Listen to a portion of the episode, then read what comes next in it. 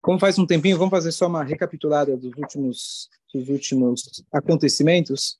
A gente tinha é, lido os dois discursos que Shmuel ele deu, puxando a orelha do povo judeu, e aquele discurso concluiu com a chuva que veio fora de época, molhando todo o trigo que eles tinham é, lá para secar e apodrecendo eles. E isso foi, opa, isso foi é, para lembrar eles que eles pediram um rei, só que na hora errada. O rei de Israel ele é apropriado, mas não na hora errada. Chuva é boa, mas na hora certa. E aí então começa a, a batalha, na verdade, de de a primeira batalha contra os Filistim. E nessa batalha, primeiro, os judeus eram em número muito menor, e o grande corajoso foi o Jonathan, o filho de Shaul. Então, esse Jonathan, ele foi adiante, ele sozinho, ele foi lá tentar ver, cheirar o que estava acontecendo no campo inimigo, e chegando lá, ele, com seu servo, ele criou coragem, ele até pediu para Hashem um sinal, e ele chegou perto da Mahané, meio que ameaçou, ele queria ver a reação deles. E quando eles disseram, vem aqui, vem, vem, né? tipo, dando uma de corajosos, né? vem aqui, então ele entendeu isso como um sinal de Hashem que era para ele ir, e ele sozinho com seu servo começaram a atacar os Filistim. E aí começou uma um barulho muito grande, começou uma, a guerra começou a esquentar e completamente de forma completamente sobrenatural, eles foram conseguindo dominar a guerra. Avisaram nessa hora, avisaram o Shaul, ele ficou sabendo o que estava acontecendo. Mal ele sabia quem era o protagonista, quem provocou toda essa história, mas se a gente lembra lá atrás, o Jonathan já tinha começado, incitado essa essa essa guerra. Então, é, ele vai lá, é, é, a princípio ele teria, agora que agora para de fato sair para a guerra, deveria consultar o Urim Betumim, o peitoral do Cohen Gadol para saber se realmente era para sair, só que a pressa era muito grande, a guerra já tinha começado e ele acabou não consultando Hashem. E eles então saíram para o campo de batalha e eles viram que os próprios Plishtim, de maneira milagrosa, estavam se matando uns aos outros e eles ganharam aquela batalha com muita facilidade. A maioria dos Plishtim fugiram, não morreram, fugiram e escaparam. Recuaram.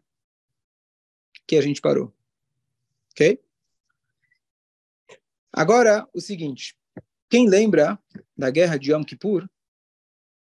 73, lembra? Eu não lembro, porque ainda não tinha nascido.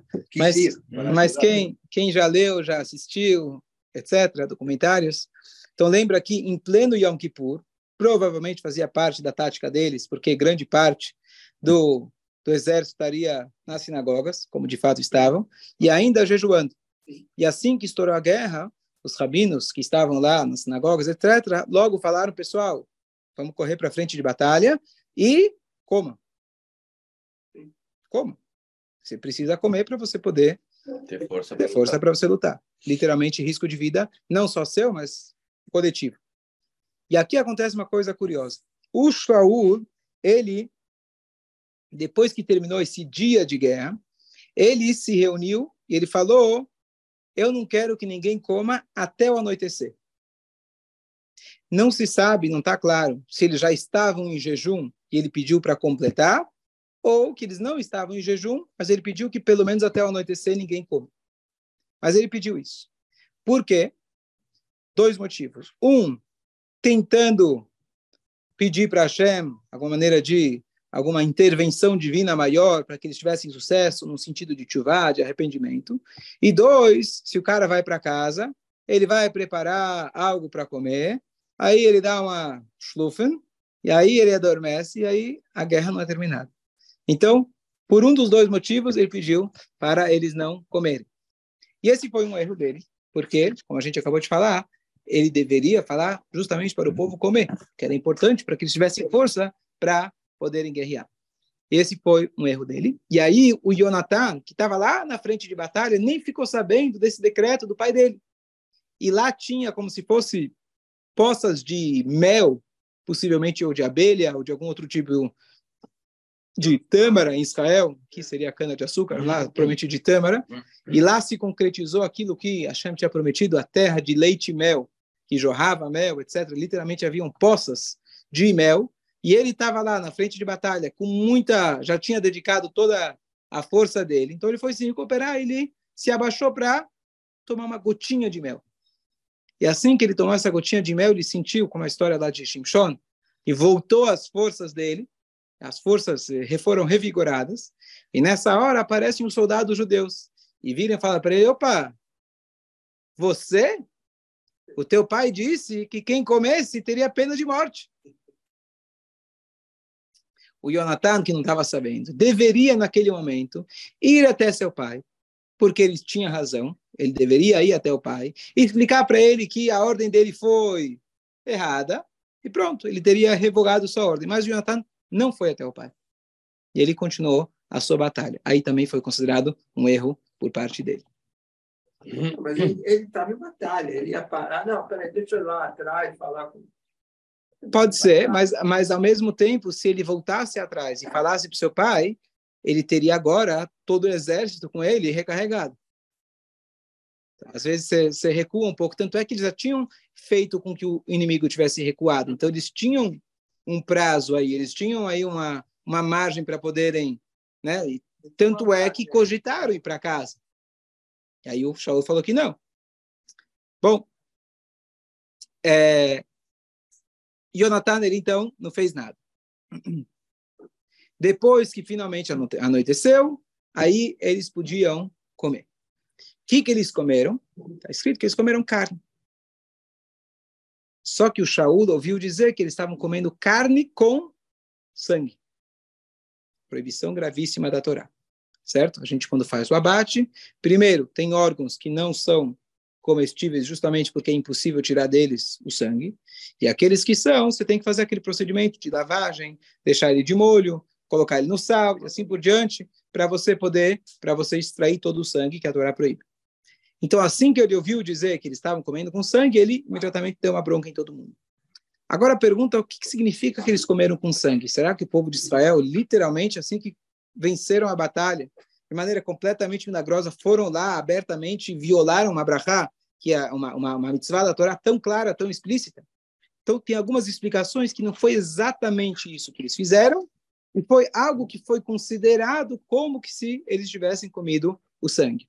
Uma opção que eles tinham facas de shritá, só que não necessariamente elas estavam 100% afiadas conforme a exigência da Allahá. Então, nisso pode ser que estava kasher, mas não, não estava o melhor dos kasher, digamos assim. Então, isso foi considerado que eles comeram com o sangue, quer dizer, não abateram um animal apropriadamente. Ou uma segunda opção, é, uma segunda opção é, é que a pessoa, no deserto, existe uma discussão se eles podiam comer carne ou não. Uma opinião segue de que se você quisesse comer carne no deserto, você tinha que fazer um sacrifício. A sobra do sacrifício você comia como carne. Você não poderia chegar e fazer abate particular, só para Deus. Mas por que no deserto? Em outros lugares enquanto ainda estavam no deserto. Ah. Enquanto eles, os judeus estavam aqui já estão depois, mas só para não, não, não, só para só para trazer a ideia eles tinham se comprometido que quando eles ganhassem a guerra, eles iam fazer sacrifícios para Deus. E o tipo de sacrifício seria chamado shlamim, que é aquele sacrifício que uma parte vai para Deus, uma parte vai para o próprio o próprio doador. E eles então não cumpriram essa promessa, essa segunda, essa seria a segunda opção do erro deles. Não cumpriram essa promessa de dar o primeiro sangue para Deus, que seria quando você abate o animal, parte do ritual seria você pegar esse sangue e jorrar no altar. Eles não fizeram isso. Eles estavam literalmente coitados, morrendo de fome. Eles queriam comer. Precisava de carne vermelha para poder poder é, é, ter as proteínas, é é, é, é, é, como chama, repor as proteínas. O cara que vai na academia toma lá aquele whey, ele precisava repor a proteína.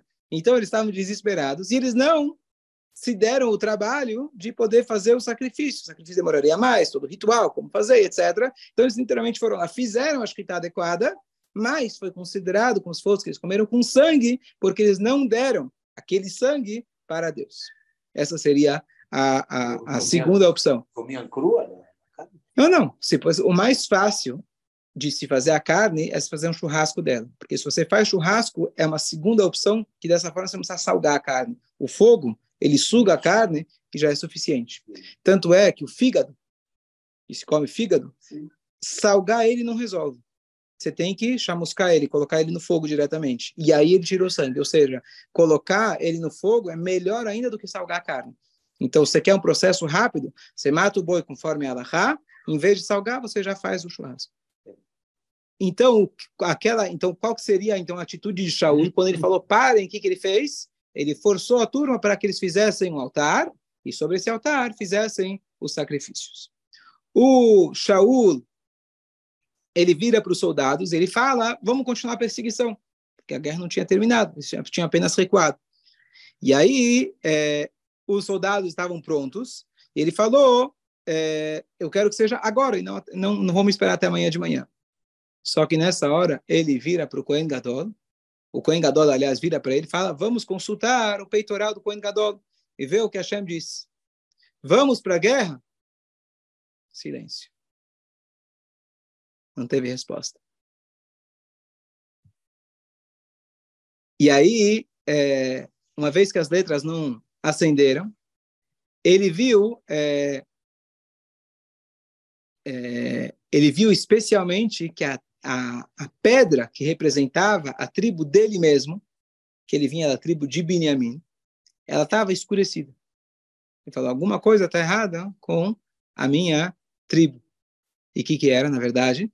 Era o erro do filho dele, que tinha comido quando ele tinha decretado que ninguém poderia comer. Então, por isso, Deus agora não estava aprovando que eles continuassem a guerra. E o que, que eles vão fazer hoje? Então, justo hoje de manhã a gente deu o shur sobre sorteio. Eles vão fazer o sorteio para tentar descobrir de quem é o erro, quem é o culpado. E assim eles vão apontar quem é o culpado e a história vai continuar, se Deus quiser, na próxima aula. Mas quando faz o abate normal, eh, não, não sai sangue. El abate que el Señor faz.